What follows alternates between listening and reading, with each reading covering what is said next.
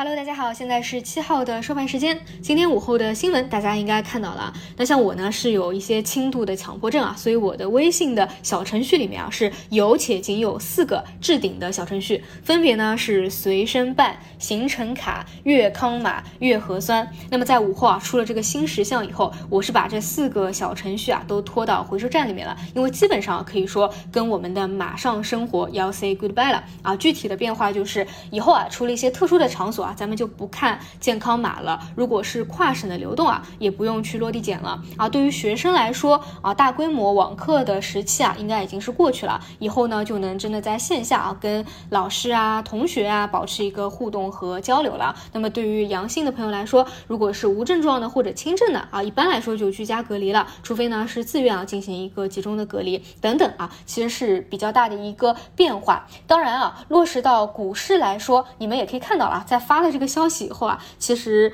A 股也好，还是恒生指数也好，这个指数层面啊，就可以看出有一波啊比较丝滑的跳水。就是我今天早晨也刚给大家讲过，昨天之所以尾盘有资金去抢筹啊一些消费的方向，就是因为在埋伏这个新十项啊。早上刚给大家讲过，所以其实这段时间如果真的会出什么消息啊，其实提前几天小作文啊就在市场当中传阅着了。所以你说具体的一个信息点啊是没有超预期的。所以啊，如果有资金啊，在一些细分方向做一个兑现啊，也是比较符合逻辑的。毕竟已经是经过充分的一个演绎了嘛。啊，那我今天呢还想再去讲一下医药股啊。这段这两天一直给大家讲，我自己呢可能更多关注抗原这个方向，再加上星期一、星期二正好一波调整啊，来到了二十日线，那么关注有没有拉升的一个机会。那么午后在新十项的消息刺激下啊，是有了明显的一波拉升。如果说啊你是二十日线去做埋伏介入的，理论上应该是有浮盈的。但是这里呢，我想再给大家提醒一点啊，就是我也是认真看了一下这个新石像啊，就是对于抗原的提法就。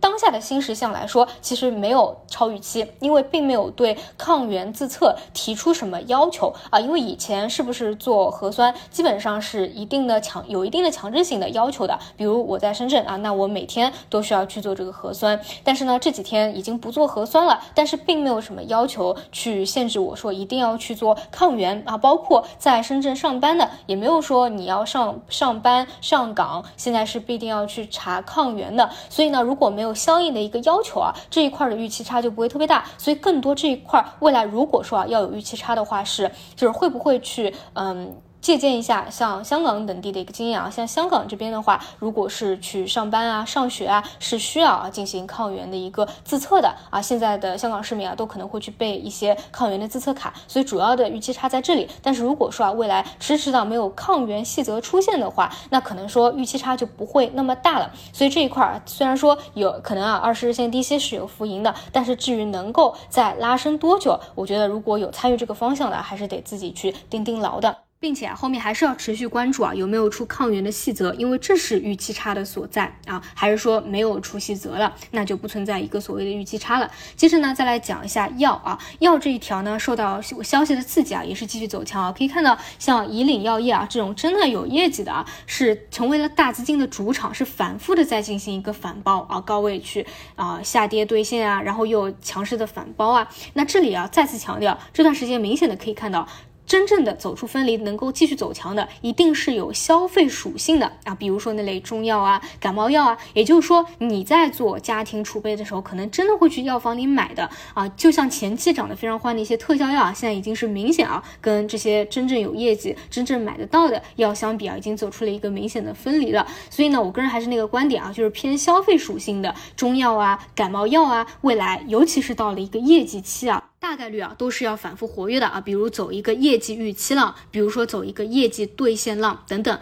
而且还有一点啊，就是我觉得现在市场还没有完全形成一个共识的，还是在分歧当中不断摸索的，就是到底给这个方向什么样的一个估值？因为如果说像过去的核酸检测啊、海运啊，因为他们是一个超周期啊，所以你说估值可以给的非常低。但如果说我们未来啊要跟新冠啊长期的这样下去了，那么你的估值啊应该来说不应该给的像海运啊这种超周期的个。股这样子去低。所以如果啊估值给的比较高的话，这一块业绩未来有爆发的话，还是比较有看点的。所以这一块还是还是保持关注吧啊，最关键还是在业绩期附近啊，我觉得我会重点再去到时候关注一下的。短期的话，这段时间就是在关注抗原嘛，那么明天关注一下抗原这个方向的持续性到底怎么说啊？所以这是今天午后主要的一个情况吧啊，其他基本上也没有什么变化了啊，就午后受到消息刺激，像一些消费的方向又是有所拉升嘛。这条线的兑现思路啊，我也反复讲过了，要么呢你是拿到经济工作会议的一个时间节点，毕竟呢这一次扩大内需啊，促进消费，大概率是一个重中之重；